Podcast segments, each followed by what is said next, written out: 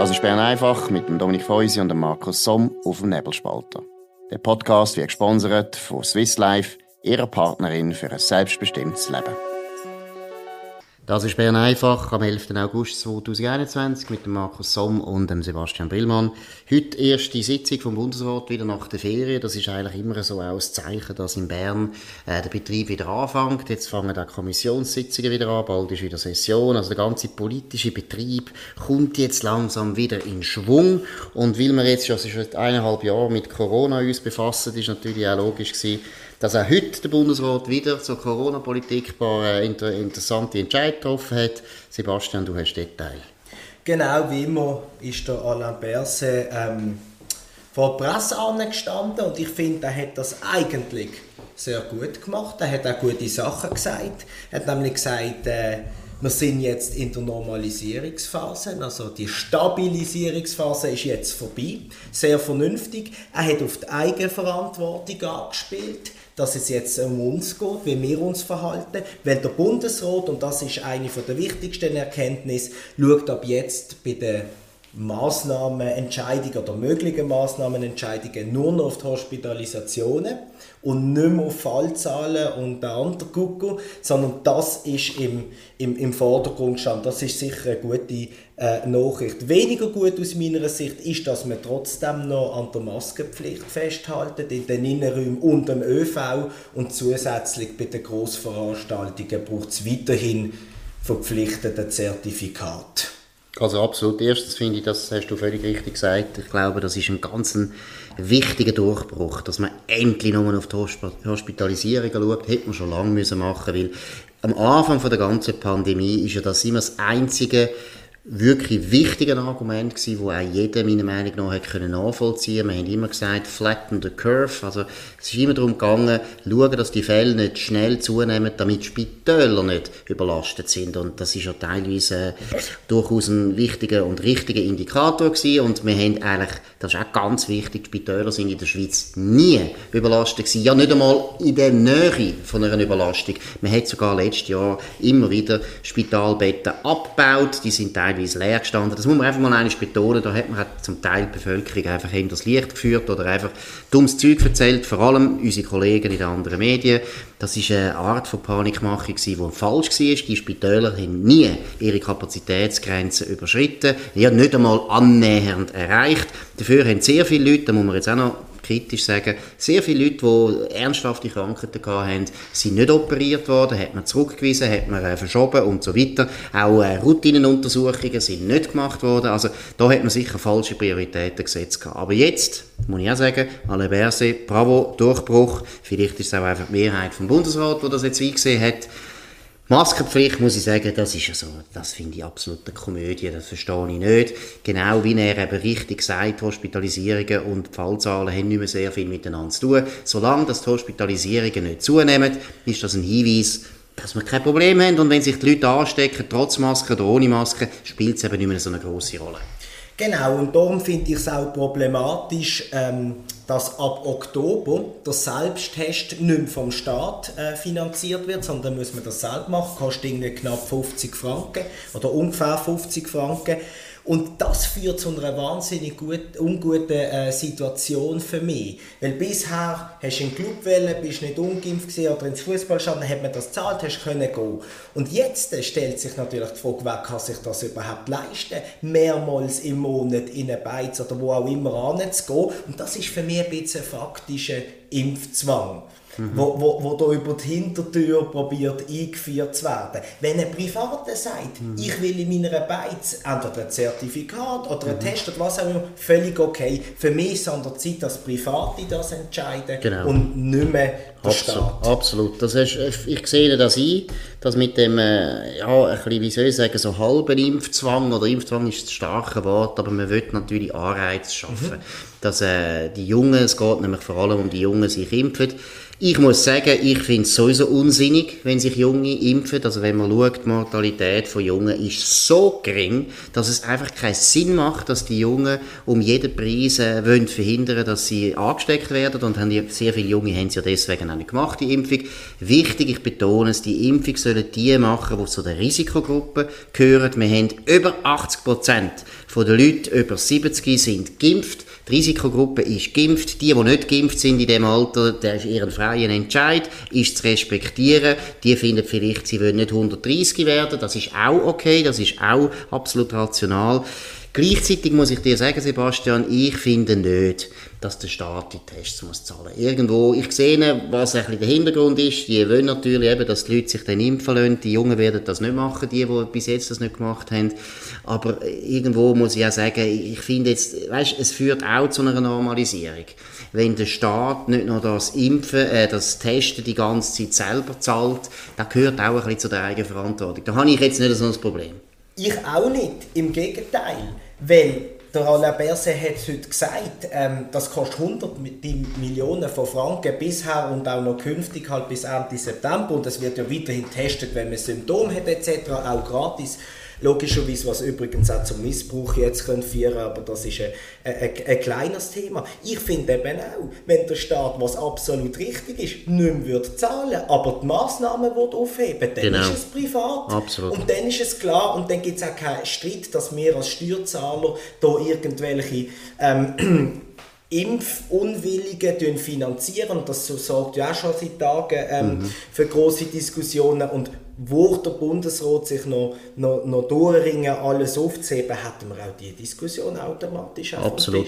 Und ich glaube eben die Entkoppelung, und das ist wirklich das Wichtige, die Entkoppelung zwischen Fallzahlen und Hospitalisierungen, und da haben wir jetzt wirklich schon seit ein paar Wochen, können wir das beobachten, dass wir mit einer gewissen ja, mit einer gewissen, wie soll ich sagen, Gelassenheit kann feststellen die Leute, die sich jetzt anstecken, die sind, die werden wahrscheinlich nicht einmal je krank. Also das ist ja auch etwas, was wir im Nebelspalt auch schon mal thematisiert haben. Der Test ist wahnsinnig sensibel und tut natürlich auch Züge aufdecken, die an sich gar kein Problem sind. Das sind Leute, die einfach nicht krank sind. Die haben gar nicht einmal Symptome, nichts. Das ist gar kein Problem. Und ich betone es noch einmal, wenn die Leute, die wirklich Corona müssen fürchten wie sie in einem höheren Alter sind oder wie sie vielleicht irgendwelche andere Krankheiten noch haben oder weil sie Übergewicht haben, da muss man auch noch betonen, die können sich impfen lassen. Und wenn sich die nicht impfen lassen, ist es auch ihren Entscheid. Deshalb haben wir nicht mehr so ein grosses Problem. Wir müssen nicht um jeden Preis jetzt Ansteckungen verhindern. Ja, das ist weiterhin die Suche nach dem richtigen Weg, wo wir natürlich äh, schon lange wüssten, wo er hinführt. Auch bei den Freisinnigen, die immer noch am Suchen sind. Nämlich eine neue Präsidentin, ein neuer Präsident oder beides. Heute hat sich jetzt eine ähm, vielgenannte mögliche Kandidatin aus dem Rennen genommen, und zwar Susanne Vincent Stauffacher, Nationalrätin aus dem Kanton St. Gallen. Eine gute Nachricht.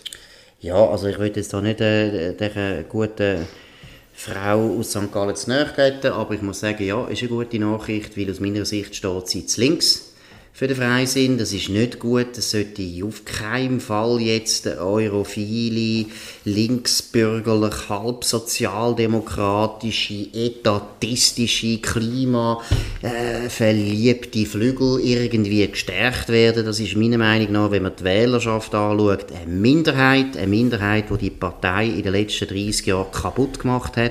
An erster Stelle zu nennen ist jemand wie Christa Markwalder, Nationalrätin Kanton Bern, wo immer Ideen EU rein hat wollen, das ist ein gutes Recht, aber dann wäre sie gescheiter in die SP gegangen oder jetzt die Grünliberalen. Das hat die FDP kaputt gemacht, dass es zu viele Leute gegeben hat in der Parteielite, die viel Zeugsachen vertreten haben, die einfach die Wählerschaft nicht will.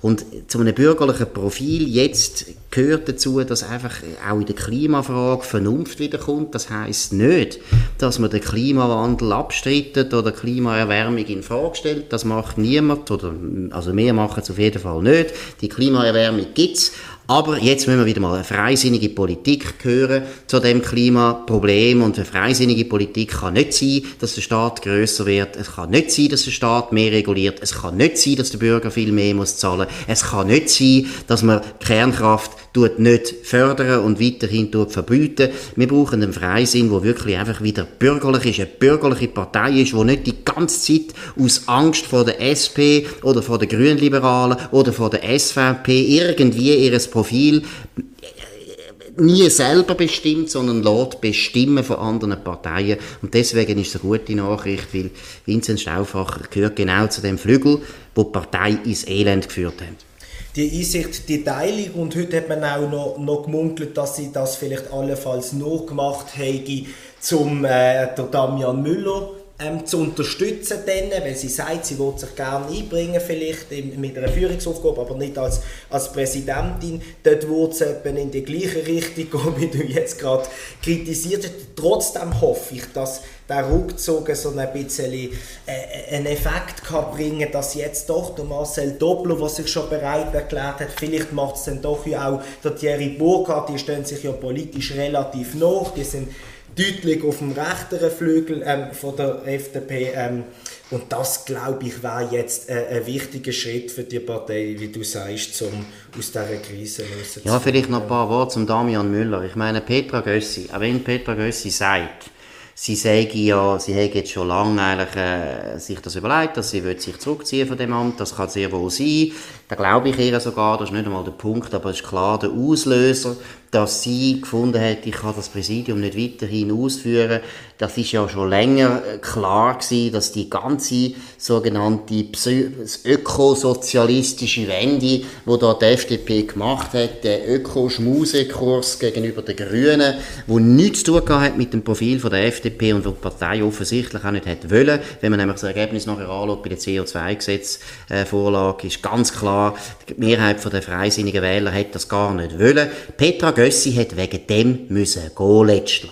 Das ist ihre Niederlage gewesen. Die Niederlage hat etwas besiegelt, was sie wahrscheinlich eben schon früher noch gemerkt hat, dass sie da zu weit nach links gegangen ist mit ihrem ökosozialistischen Kurs. Und der Damian Müller ist genau fürs Gleiche gestanden. Und es wäre absurd, wenn jemand wie der Damian Müller ein Loser, ein Verlierer von dieser Auseinandersetzung in der Partei, wenn unglaublich, wenn ausgerechnet so jemand jetzt würde die FDP übernehmen, wäre nicht gut. Es könnten sich eigentlich nur Konkurrenten freuen, wenn das passieren würde. Hoffen wir es nicht. Genau. Du hast noch etwas sagen zu China. Genau, ich habe, noch, ich habe noch einen wichtigen Fehler zu korrigieren, den ich gestern gemacht habe. Ich habe gesagt, China stößt so viel CO2-Emissionen heute aus wie die ganze restliche Welt. Das stimmt nicht, das ist übertrieben. Im Detail ist es so, 27% von allen CO2-Emissionen der Welt kommen jetzt von China. Und was ich wollte sagen, oder besser gesagt, was ich gelesen habe, und ich habe es offensichtlich auch jetzt schnell gelesen, es ist 27% ist mehr als alle Länder von der sogenannten entwickelten Welt ausstoßen. Also die entwickelte Welt, das ist eigentlich die OECD, das sind die OECD-Länder, das sind mehr, das ist die EU, das ist Japan, das ist Kanada, das ist Amerika, das ist Korea.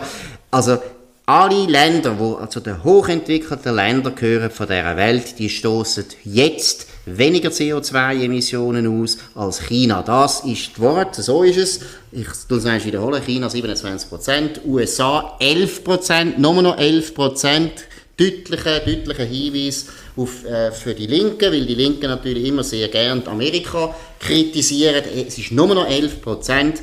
Indien ist der nächstgrößte ist eigentlich auch ein Entwicklungsland nach wie vor, aber ein wichtiges, das sich sehr gut entwickelt, hat jetzt schon 6,6 Prozent. Und EU 27, das ist die EU ohne England, selbstverständlich auch ohne uns, ist 6,4 Prozent. Also wenn die EU zum Beispiel einfach jetzt null hätte, es würde nicht wahnsinnig viel auslösen, noch viel weniger auslösen würde, wenn die Schweiz jetzt ihren ganzen CO2-Ausstoß auf null runterfahren, ab jetzt das ist nur 0,11 Prozent, also ein Promille von der ganzen CO2-Emissionen kommen aus der Schweiz.